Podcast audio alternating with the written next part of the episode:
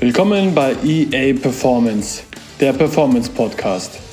Der Podcast für Bewegung, Ernährung, Mindset und Regeneration. Von und mit mir, Eckhard Acker. So, herzlich willkommen, schön, dass ihr wieder mit dabei seid. Ich bin der Ecki und heute darf ich äh, heute, euch den äh, Dr. Lutz Graumann vorstellen, der sich bereit erklärt hat, äh, mit mir ein kleines Interview zu führen. Und ich freue mich sehr darauf. Danke, Lutz, dass du hier bist. Gerne. Ähm, Lutz, für die, die dich nicht kennen, wer, wer bist du und was machst du? Ich bin Medizinmann aus dem schönen Rosenheim zwischen München und Salzburg. Das heißt, ich bin äh, klassischer Arzt, ähm, aber beschäftige mich eher mit den gesunden Menschen in der Bevölkerung, mit den gesunden und leistungsfähigen. Ähm, ich äh, betreue viele Menschen auf dem Weg dahin, äh, ihre Höchstleistung zu erreichen. Das ist so mein Job. Also die Performance zu verbessern. Genau, wir nennen das mittlerweile auch Performance Medicine. Ja. Ja. Äh, Lutz ist äh, auch Autor von verschiedenen ähm, Büchern. Dazu werde ich euch einen Link auch in die Infobox äh, schreiben. Und ein Buch kommt auch im Oktober nochmal raus. Da Genau. können wir dann weiteren lesen. Das Thema Regeneration, die Überschrift Ja. des Buches. Da bin ich auch schon mal sehr gespannt drauf. Ähm, also wenn ihr da nachher noch weitere Informationen haben wollt, könnt ihr euch gerne im Oktober das Buch bei Amazon oder bei Perform Better direkt äh, erwerben. Genau. Ähm, du bist unter anderem auch seit einigen Jahren im Eishockey unterwegs, Ja. ähm, betreust dort die Nationalmannschaft. Ähm, das ist ein interessa- interessantes Feld, glaube ich, auch Ja. für dich. Auch ein bisschen anders als sonst in deinem Alltag wahrscheinlich. Äh, du komm, bist ursprünglich aus dem Basketballbereich. Also das war so deine Leidenschaft, dein Hobby. Mein- Mein erstes Leben war Basketballspieler. Da hat es dann leider nicht zu einer Profikarriere gereicht. Da war ich zwei Jahre in der Bundesliga auf der Bank gesessen, habe dann halt noch ein paar Jahre Dritte Liga gespielt. Und mein zweites Leben war dann äh, Arzt bei der Bundeswehr zu sein. Ich habe also dann von 2005 bis 2015 dort die gesamte Sportmedizin äh, leiten dürfen, was also Olympia-Entwicklungsprogramme von den Sportfördersoldaten betraf, dann äh, leistungssteigernde Projekte für die Eurofighter-Piloten und dann zum Schluss noch Implementierung von neuen Testverfahren für das Kommando Spezialkräfte in Kalf. Und jetzt bin ich im Ruhestand von der Bundeswehr und bin dann äh, zum Deutschen Eishockeybund gekommen, nicht weil ich so unglaublich viel Ahnung vom Eishockey habe, sondern weil ich den Sportdirektor unglaublich gut kenne. Das ist auch wichtig, ganz, ganz, Genau. ganz wichtig. Und äh, der wusste halt, was, was ich mitbringe, dass ich einfach äh, mir seit 15 Jahren Gedanken mache, von welchen Blickwinkeln kann man menschliche Leistungsfähigkeit betrachten, vor allen Dingen, wie kann man es wissenschaftlich belegen mit Zahlen und wo habe ich dann Stellschrauben, um Menschen besser zu machen oder unwahrscheinlicher es werden zu lassen, dass die Menschen sich verletzen. Ihr habt, äh, also, wenn wir noch mal kurz beim, DFB, beim DEB bleiben, also der Part des, sagen wir mal, aktiven Parts, also erstens ist klar Coaching, Coaching-Team und auch der athletische Bereich, also was so Ausdauer, Kraft, so diese ganzen sagen wir mal, Standardsachen erstmal abdeckt. Genau. Aber da ich, rede ich gar nicht mit rein. Da ist es nur so, dass ich, wenn ich gefragt werde, gebe ich meinen Senf dazu. Mein Job ist letztendlich eine medizinische Kompetenz. Nicht nur die Traumatologie, wenn sich die Jungs verletzen, dass ich irgendwie eine Meinung habe, sondern auch ein Bigger Picture irgendwie machen, wo hat die Medizin eine Relevanz, was ist das Wechselspiel zwischen Belastung und Regeneration und wo kann ich meine Expertise auch ähm, von Regeneration mit nicht nur in den Nationalmannschaftsalltag bringen, sondern vor allen Dingen den Jungs Tipps und Tricks mitgeben, wie die dann das zu Hause weitermachen. Denn mal ganz ehrlich, bei den, beim, beim DEB sehen wir die Athleten ja so gut wie gar nicht. Also die, die kommen ja eigentlich fertig zu uns und unser Job ist mehr, mehr oder weniger nur, die bei Laune zu halten, dass sie sich nicht verletzen und dass wir sie motivieren. Und ähm, die, die Grundlagen findet ja bei euch statt. Ne? Das heißt, was bei euch in den Franchise-Teams äh, Tag für Tag passiert, ist ja der viel wichtigere Bereich. Man trifft sich ja meistens so vier, maximal fünf Wochen auch Vorbereitung und plus Ja. dann, sagen wir mal, WM. Letztes Jahr war noch Olympia mit dabei, da war alles länger. Ja. Aber die Hauptzeit sind sie ja in dem Fall auch bei uns im, im, Ja. im Verein. Ähm, und ein Hauptpart ist für uns auch diesen Input zu geben, also die, sagen wir mal, auch Belastung, die ja auch dann äh, im Trainingalltag, also auf dem Eis, off Eis, dann aber auch im Wettkampf stattfindet. Und da, glaube ich, hast du einen großen Part in dem Bereich des nicht Input-Gebens, sondern des ähm, regenerativen Parts. Ja. Da hast du viel Input auch geliefert äh, beim DEB mit vielen Maßnahmen und Ideen ähm, beigetragen. Aber was du hast es auch vorher ähm, kurz angesprochen, und zwar dieses Regeneration. Was, was siehst du unter diesem Wort Regeneration? Also ich schreibe das ganz, ganz komisch. Bei mir ist das in drei Teile geteilt, dieses Wort. Das erste ist Re, RE, steht für wiederherstellen.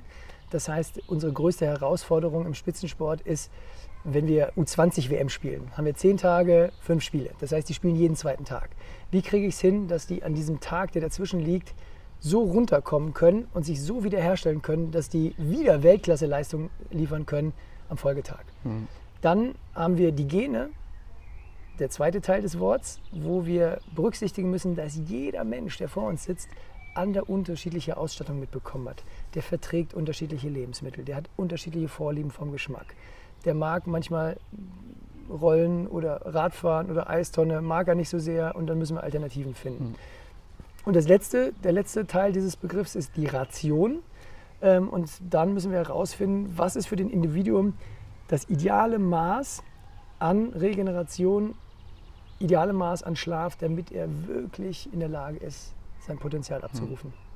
In diesem Input, ähm, ich sehe das immer so gerne als so, so, so eine Art Stressreservoir, ja. wie so eine Art Topf. Mhm. Und da kommt dann alles Mögliche rein, also Trainingsbelastung, äh, Ausdauertraining, Krafttraining, Eisbelastung, aber auch das Spiel als Stresslevel oder Stressfaktor für den Körper. Ja, zudem kommen ja nicht nur die, sagen wir, die trainingstechnischen Aspekte, sondern auch alle anderen Einflüsse, heißt Familie und ja. alle äußeren Einflüsse. Und wir wollen schauen, dass dieser Topf nicht zu voll wird, bevor ja. er dann überläuft und kaputt geht ja. und Schmerzen genau. entstehen. Welchen, welchen Stellenwert siehst du diesen regenerativen Part in einem Gesamttrainingskomplex? Ja, wir müssen, glaube ich, endlich lernen, dass, der, dass die Phase zwischen den Trainingseinheiten genauso wichtig ist wie das Training selbst. Das heißt, das müssen wir in die Köpfe reinkriegen. Wir haben in der Sport, mit der Hilfe der Sportwissenschaft haben wir in den letzten 50 Jahren wahrscheinlich dieser Teilbereich Training, Trainingsreiz, der ist verstanden. Das, was wir noch nicht ganz verstanden haben, wie lange muss die Pause sein dazwischen und was müssen wir in der Pause tun, damit wir in die Superkompensation reinkommen. Weil der heilige Gral ist ja, wir wollen ja nicht nur wieder die Baseline erreichen, sondern wir wollen ja eigentlich sogar besser werden mit jedem Zyklus, in dem wir uns bewegen. In der Wettkampfphase ist es natürlich vermessen zu sagen, äh, wir wollen besser werden, sondern da ist es ja eher so, die Preseason legt das Fundament für den Erfolg und äh, dann ist es nur noch Baseline halten und immer wieder die Teamchemie so hochzuschrauben, dass Höchstleistungen möglich sind. Weil mhm. Teamsport ist ja was ganz anderes als Individualsport da sind ja noch viel mehr Faktoren mit dabei. Ja, es ist nicht nur einer, sondern beim genau. Team 8, 25, 28 Spieler. Genau, und dann müssen wir den Jungs erstmal diese Wichtigkeit vermitteln. Denn in dem Moment, wo man noch jung ist, da hat man noch nicht dieses Problembewusstsein, dass Regeneration überhaupt eine, eine Relevanz spielt. Mhm. Weil wir sind ja bulletproof. Und je älter man wird und gerade die älteren Spieler im Team, die haben das dann schon verstanden. Also die, auch, auch wenn sie es nicht immer nach außen tragen, die legen schon mehr Wert darauf, dass sie genug Pausen kriegen und äh, gestalten ihren Alltag dann auch so ein bisschen anders. Und je früher die Jungs geschult werden, was die Dummheiten sind, die man lieber lassen sollte, ähm, desto, glaube ich, besser werden wir noch über die nächsten fünf bis mhm. zehn Jahre werden. Denn wir können noch so viel reden über Eisbad, über die 40 Gramm Whey-Protein danach, über noch Kreatin danach. Wenn wir den Jungs nicht klar machen, stop doing the stupid things, ähm, haben, wir, haben wir nicht alles ausgeschöpft. Also es geht erstmal darum, wirklich die großen Behinderer von Regeneration zu identifizieren und den Jungs klarzumachen, lass er sein. Hm. Ja, ein, ein, auch, wie siehst du das? Ein, ein zentraler Punkt in dem Thema Regeneration oder Regenerationsmaßnahmen oder auch dann eine Routine äh, ist das, das Thema Schlaf. Ja. Wird es noch zu unterbewertet? Ja, es wird ja nicht mal kontrolliert. Ne? Das heißt, also wir haben ja, ja die, die, meisten Vereine ähm, haben, wenn überhaupt, nur ein Fragebogentool. Mhm. Ähm, machen viele Fußball-Bundesligisten so, dass sie einfach so ein fünf Fragen äh, Questionnaire rumschicken an die, an die Jungs jeden Morgen und da wird dann nur beantwortet, wann bist ins Bett gegangen, wann bist du aufgestanden, mhm. wie erholt fühlst du dich, was macht deine Muskulatur und was macht deine Laune. Und das ist natürlich nicht wirklich wissenschaftlich. Ne? Wir haben so ein paar Spieler mit dem Leidensdruck.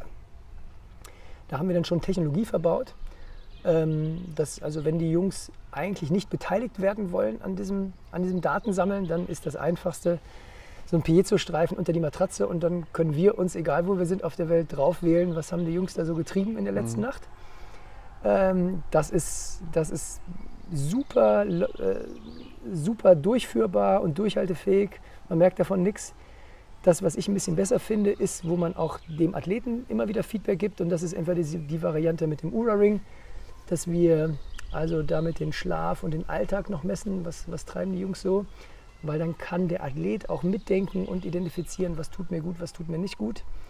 Und dann halt das, was, was ich selber propagiere, was wir in den Trainingslagern mit haben, ist mhm. diese Schlafmessung mit dem, mit dem Nambaya-Patch, wo wir ein Langzeit-EKG auf der Brust tragen und dann die Jungs auch im Training mal monitoren können und dann die Schlaf monitoren mhm. können, um zu sehen, nicht nur, wie schlafen sie, sondern wie ist die Schlafarchitektur, wie ist der derzeitige Zustand des autonomen Nervensystems. Also Schlafarchitektur meinst du auch, wie oft, wie tief komme ich in meine Tiefschlafphase wie um? Wie viele Zyklen mhm. durchläuft er? Ist er wach zwischendrin? Mhm. Ist es so, dass wirklich die lang die, die Tiefschlafphasen im Laufe der Nacht weniger werden, so wie es sein sollte, und die REM-Schlafphasen mehr werden im mhm. Laufe der Nacht. Und da können wir dann wertvolles Feedback geben, auch für die Alltagsgestaltung. Was muss ich wann im Alltag tun? Also das Timing der mhm. Alltagssituation. Im, Hochle Im Leistungssport oder auch im Hochleistungssport ist ja ein Tag sehr strukturiert und eigentlich auch festgelegt über die Woche oder ja. teilweise im Monat auch schon.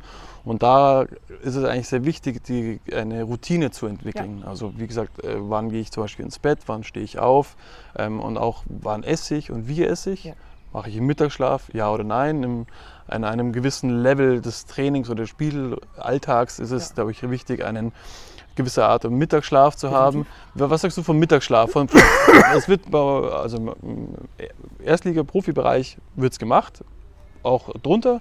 Aber was sagst du, was ist für die Länge, die, die sinnvoll ist, um Mittagsschlaf zu machen? Nur, es geht ja, den Mittagsschlaf machen wir nicht, um, um zu schlafen oder zu regenerieren, sondern wir machen den Schlaf, um eigentlich das Erlernte des Vortages zu verfestigen, das also des Vormittages. Mhm. Das ist diese Anders Ericsson Study, äh, auch unter, bekannt unter dieser 10.000 Stunden Rule. Ich muss also 10.000 Stunden trainieren an meinen Schwachstellen, um wirklich Weltklasseleistungen hervorbringen zu können. Und was da auch rauskam, nicht nur diese 10.000 Stunden, sondern dass jeder dieser Weltklasse-Performer zusätzlich irgendein Mittagsritual hatte, wo er kurz runtergefahren ist.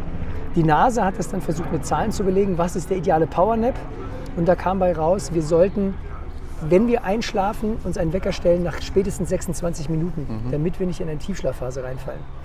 Wenn der Athlet in der Nacht zuvor zu wenig Schlaf bekommen hat oder aber ein Spiel hatte, dann macht es sogar Sinn, einen kompletten Schlafzyklus mit 90 Minuten zu durchlaufen. Weil dann komme ich von einem Schlafrhythmus oder Zyklus, meinst du auch, ich komme rund in eine wirklich Tiefschlafphase, genau. in eine wirklich Erholungs... Und ich kann tatsächlich ein bisschen Schlaf nachholen mhm. von dem, was ich vorher zu wenig gekriegt habe. Aber man darf nicht vergessen, also Schlaf vorausplanen oder fortschlafen, das funktioniert dann leider nicht. Funktioniert nur wirklich in, in, in Grenzen, ja, ja, ja. Das stimmt, aber leider auch doch, äh, doch, doch zu wenig. Ja. Ähm, auch für die jetzt zum Beispiel, die jetzt nicht diese Möglichkeit haben, mit äh, dieser Technologie zu arbeiten, ist es sinnvoll, auch für einen heranwachsenden Sportler zum Beispiel, sich zu tracken in, in Form eines einfachen so Fitbit oder ja. Jawbone oder. Also irgendwas, ich würde nicht die, die Generation äh, nehmen, wo nur die Beschleunigungssensoren drin sind. Also mhm. Also Jawbone ist definitiv rausgeschmissenes Geld. Okay, dann streichen wir das. Genau, weil wir wollen eigentlich zusätzlich zur Bewegungsamplitude auch noch den Puls haben. Mhm. Für mich ist ganz ehrlich, wenn man den, das kleinste bisschen Information nutzen will, um für sich das Maximum rauszuholen, ist es für mich die Verlaufskurve des Pulses mit der Bestimmung des Ruhepulses. Mhm.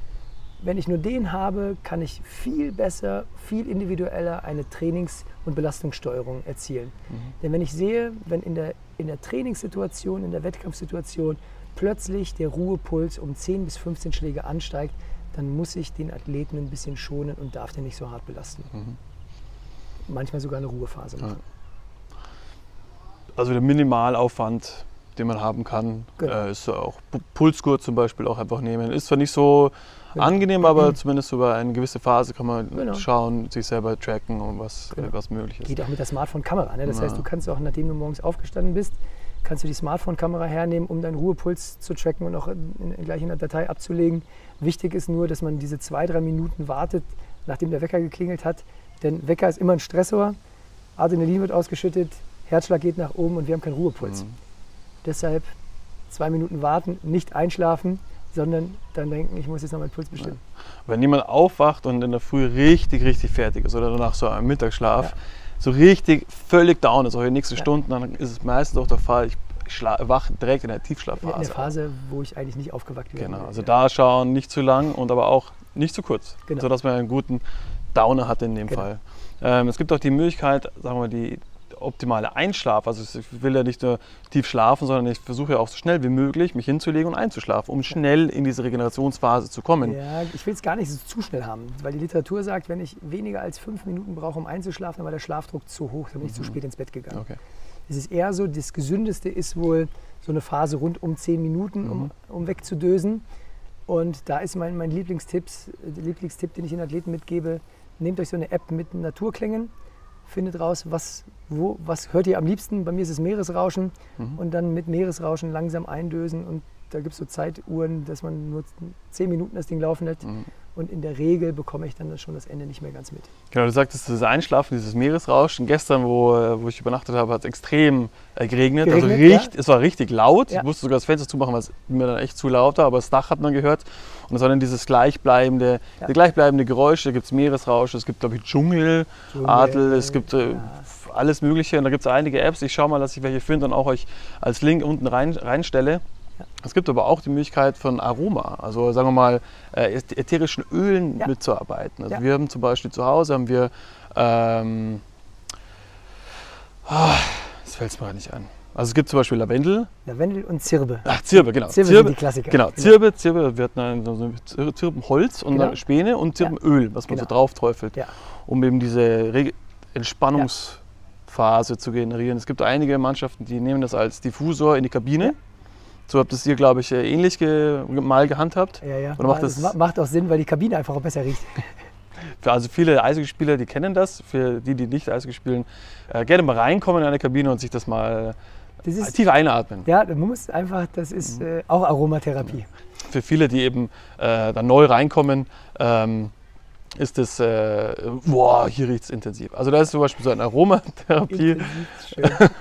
oder eine, nicht Aromatherapie, aber eine Aroma äh, mit ätherischen Ölen Ja. ein sinnvoller Faktor, Super. um relativ schnell diesen Parasympathikus anzukurbeln, Ja. um relativ schnell wieder in die Auffüllungsphase der ganzen Zellen, mit kommt natürlich dann Wasser dazu, Ernährung, die gleich dazu reinkommt, um schnell alles aufzufüllen, um dann in die Regeneration Ja. beim Schlafen zu kommen. Genau. Ähm, aber ich glaube, da haben viele, viele Sportler äh, Probleme, vor allem nach dem Spiel, da ist das Adrenalin da oben Brutal. und äh, dann frage ich oft danach, wie hast du geschlafen? Naja, ich bin erst um drei eingeschlafen. Und diese, diese, diese Distanz zwischen nach dem Spiel und Einschlafen, die müssen wir eigentlich verringern. Das Ja. darf nicht so lang dauern, weil Ja. oft ist in der Früh wieder aufstehen und let's go. Ja. Und da habe ich keine richtige Erholung von fünf, sechs Stunden Schlaf. Das funktioniert in Oftmals immer noch dran denken, auch das Timing vom Koffein. Mhm. Das, also Koffein hat eine relativ lange Halbwertszeit. Wenn ich ein langsamer Stoffwechsler bin, kann ich die Koffeinshots auch schon vor dem Spiel einschmeißen und habe dann trotzdem noch den langen Effekt durch alle, durch alle Drittelpausen durch. Mhm. Was ja, du sagtest ja auch, es wird relativ viel Koffein konsumiert. Meines Erachtens auch ein bisschen zu viel, weil in Nahrungsergänzung, in Gels immer noch Koffein dazu ist. Das ist immer in dem Moment, da will ich es haben, aber danach ist es dann neg- negativ. Genau. Da brauche ich es dann nicht mehr. Ähm, was würdest du denn ähm, Sportlern äh, also an die Hand geben, was einen schnellen, also eine schnelle Tätigkeit, die ich machen kann in meiner Re Regenerationsphase äh, Phase oder wie ich da reinkomme, mit kleiner Aufwand, mit hoher Wirkung? Was wäre so, so ein paar oder ein, zwei Ideen? Ist, ich ich würde an zwei Stellschrauben drehen. Das erste ist Körperkerntemperatur so schnell wie möglich wieder runterkriegen. Das heißt tatsächlich kalt duschen oder Eistonne, Mhm. damit wir einfach runterkommen. Und dann das, was am besten funktioniert, um das autonome Nervensystem zu verändern, ist Atemtechniken. Dass man sich eine Atemtechnik aussucht. Grundprinzip immer, um zu entspannen und zu regenerieren, immer durch die Nase atmen. Und das zweite Prinzip ist länger ausatmen als einatmen. Und meistens ist es dann so, wenn wir die Jungs dann anleiten, dann kriegen die schon das Ende der drei Minuten Atemtechnik nicht mehr mit, weil sie dann wegdösen. Mhm. Also die, diese bewusste Entspannung, Die bewusste also Entspannung. was ja in vielen Regenerations- oder Meditationstechniken genau die große Kunst ist, nicht wegzupennen. Genau. Ähm, du sagtest eben, dieses Ausatmen auch wichtig. Und da habe ich ja auch mitbekommen, dass das Ausatmen mindestens, oder sagen wir eine gute Kernzahl sind 25 Sekunden. Ich muss in der Lage sein, nach einer tiefen und kurzen Einatmung meinen Atem über 25 Minuten fließen, äh, 25 Sekunden fließen zu lassen. Und da hadern die meisten mit. Das ist einfach, wir kriegen diese Zwerchfellatmung nicht so richtig mhm. gesteuert. Wenn wir die ganze Zeit nur versuchen, mit dem Brustkorb zu atmen, ist relativ schnell der Ofen aus. Dann sind die meisten nach 10, 15 Sekunden mhm. schon durch. Also ich habe es äh, heute in 20. Bei mir war bei 20 dann zum Beispiel. Ja. Ja, ja. Also geht in die Richtung, hör mal so, geht in die Richtung. Genau, geht in die richtige Richtung und einfach nur so ein paar Prinzipien verstehen und die dann für einen nutzen. Mhm. Also Atmung, entscheidender Faktor für manche, die mit mir zusammenarbeiten, die haben das schon mal gehört. Thema Atmung als Regenerationstool oder als ja, auch Stress, äh, Stressbearbeiter. Ja. Ja, also wie handle ich mit Stress? Ja. Ähm, sehr, sehr einfach, einfache Anwendung, ich glaube mit sehr, sehr, hohe, nix, sehr hoher Wirkung. Ich brauche kein Tool erstmal, um wirklich schnell zu regenerieren. Äh, ich denke, einige Aspekte und noch mehr sind in deinem Buch dann ja. äh, zu sehen. Bin auch schon mal darauf sehr gespannt. Äh, Los, schon mal herzlichen Dank, dass wir Ecki, uns zusammengesetzt haben. Hat mich gefreut. Hoffe, das hat heute euch auch gefallen. Und wenn ihr Fragen habt, gerne in die Kommentare schreiben. Äh, und äh, mit weiteren Themen gibt es bald weiter. Top. Ciao, macht es gut. Das war's vom EA Performance Podcast. Vielen Dank fürs Zuhören und bis zum nächsten Mal.